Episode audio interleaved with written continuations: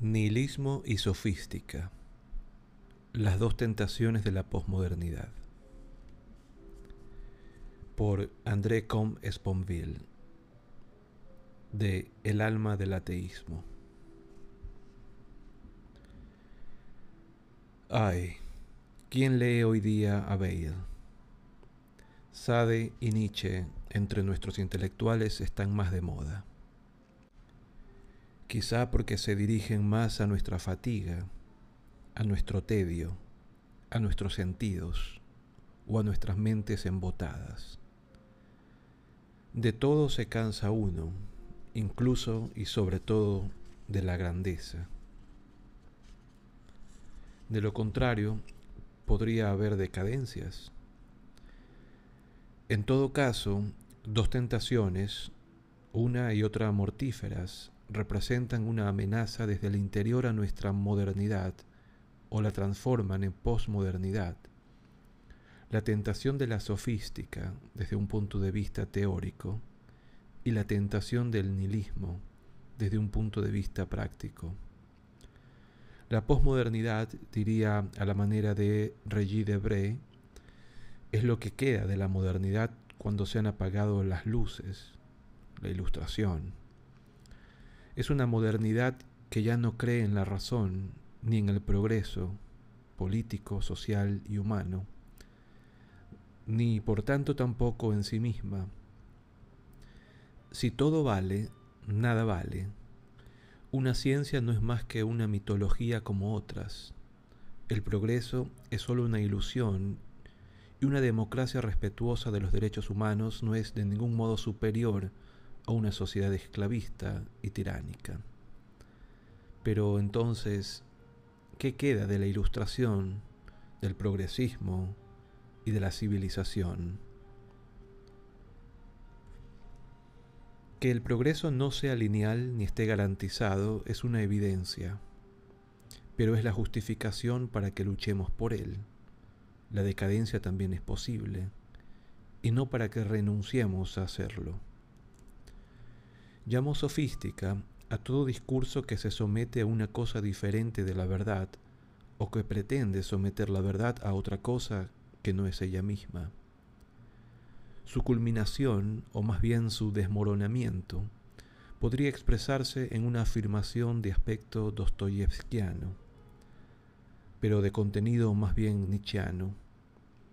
Si Dios no existe, la verdad no existe.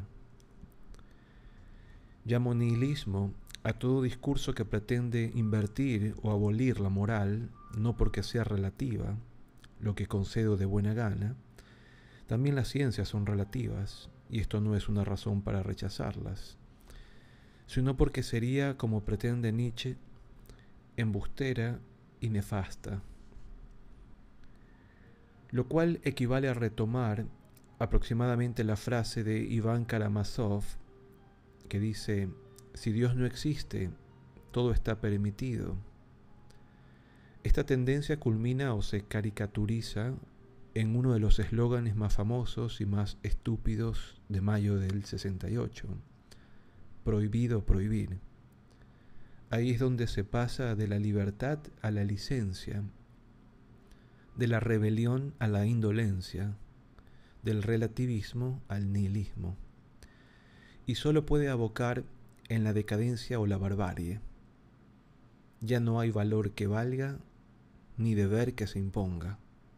No hay otra cosa que mi placer o mi cobardía, los intereses y las relaciones de fuerzas.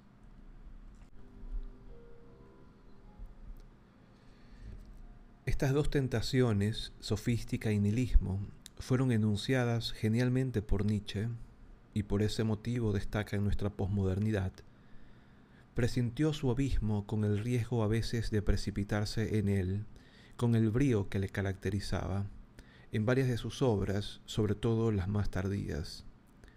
Resumió lo fundamental en una frase que se encuentra en sus fragmentos póstumos. Nada es verdad, todo está permitido. La primera proposición es lógicamente ruinosa. Si nada es verdad, no es verdad que nada sea verdad. La fórmula se autodestruye, aunque sin refutarse. Si nada es verdad, ya no hay refutación posible. Es la liquidación de la razón.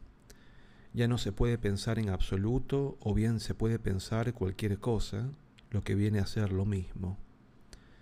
Todo es posible, todo es igual, mientras que el pensamiento solo evoluciona, tanto en filosofía como en las ciencias, al confrontarse por doquier con lo imposible, que es la marca de la objetividad. Que nunca se alcance una verdad absoluta no impide que se deban refutar algunos errores que no pueden ser verdaderos. Lo real mismo se vuelve incomprensible. No hay hechos, escribe Nietzsche en otro fragmento póstumo, solo hay interpretaciones. Y ya en Más allá del bien y del mal, escribe, la falsedad de un juicio ya no es para nosotros una objeción contra ese juicio. Esto es lo que hace que el nietzscheanismo sea irrefutable y constituye el triunfo de la sofística. La verdad para algunos de nuestros contemporáneos no es más que la última ilusión de la que urge liberarse. Es indudable que la moral no sobreviviría. Si nada es verdad, Nadie es culpable de nada, nadie es inocente, ya no hay nada que oponer ni a los negacionistas, ni a los mentirosos, ni a los asesinos, porque no es cierto que lo sean, ni siquiera a uno mismo. Por esta razón, inevitablemente, la sofística le prepara el hecho confortable y mortífero al nihilismo.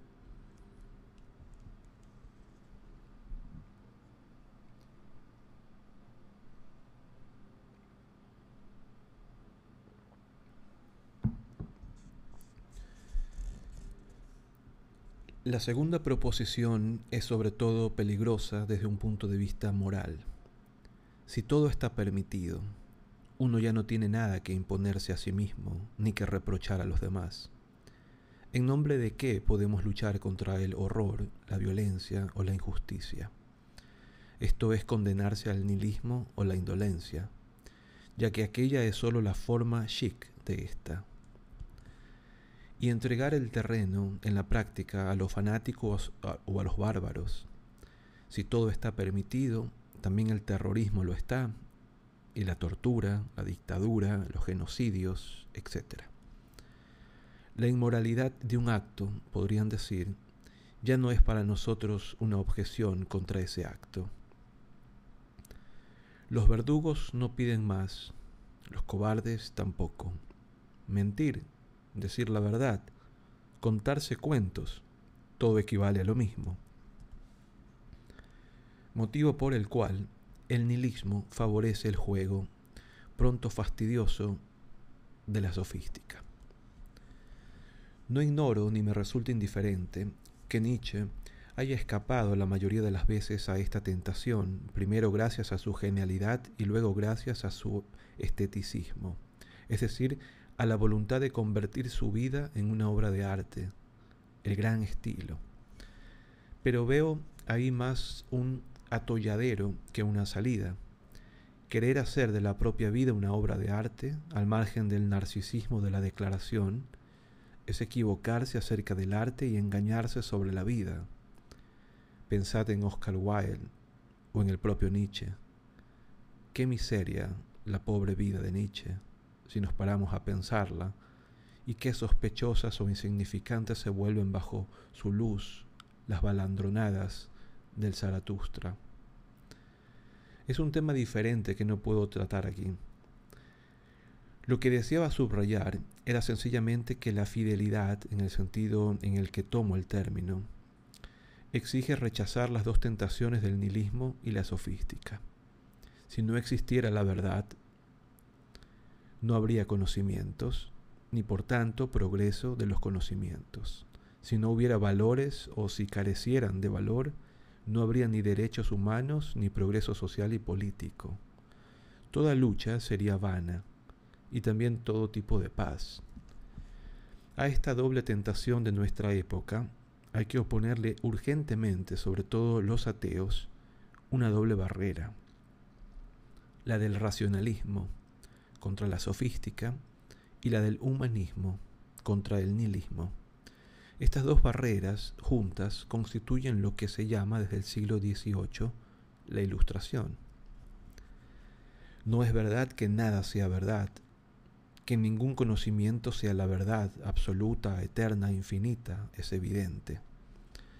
Pero solo llegar a ser un conocimiento a causa de la parte de verdad siempre relativa, aproximada e histórica, que implica, o por la parte de error que refuta, por eso mismo progresa. La historia de las ciencias avanza mediante profundizaciones y tachaduras, mediante ensayos y eliminación de errores, Popper.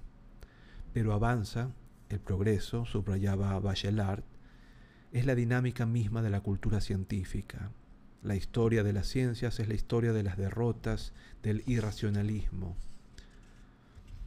Fidelidad a la razón, fidelidad al espíritu, fidelidad al conocimiento. Sapere aude, como decía Kant a partir de Horacio y Montaigne. Atrévete a saber, atrévete a utilizar tu entendimiento, atrévete a distinguir entre lo posiblemente cierto y lo ciertamente falso. No es verdad que todo esté permitido, o más bien depende de cada uno de nosotros que no lo sea. Fidelidad a la humanidad y al deber de humanidad. A esto es a lo que llamo un humanismo práctico, que no es una religión sino una moral. No hay nada tan bello y tan legítimo, decía Montaigne, como cumplir bien con la misión del hombre y tal como es debido cumplir bien con la misión del hombre y cumplir bien con la misión de la mujer, porque la humanidad está sexuada. Es el humanismo en acto y lo contrario del nihilismo. Se trata de no ser indignos de lo que la humanidad ha hecho consigo misma, ni por tanto de lo que la civilización ha hecho con nosotros. El primer deber y el principio de todos los demás consiste en vivir y en actuar humanamente. La religión no es suficiente, ni nos exime de ello. El ateísmo tampoco.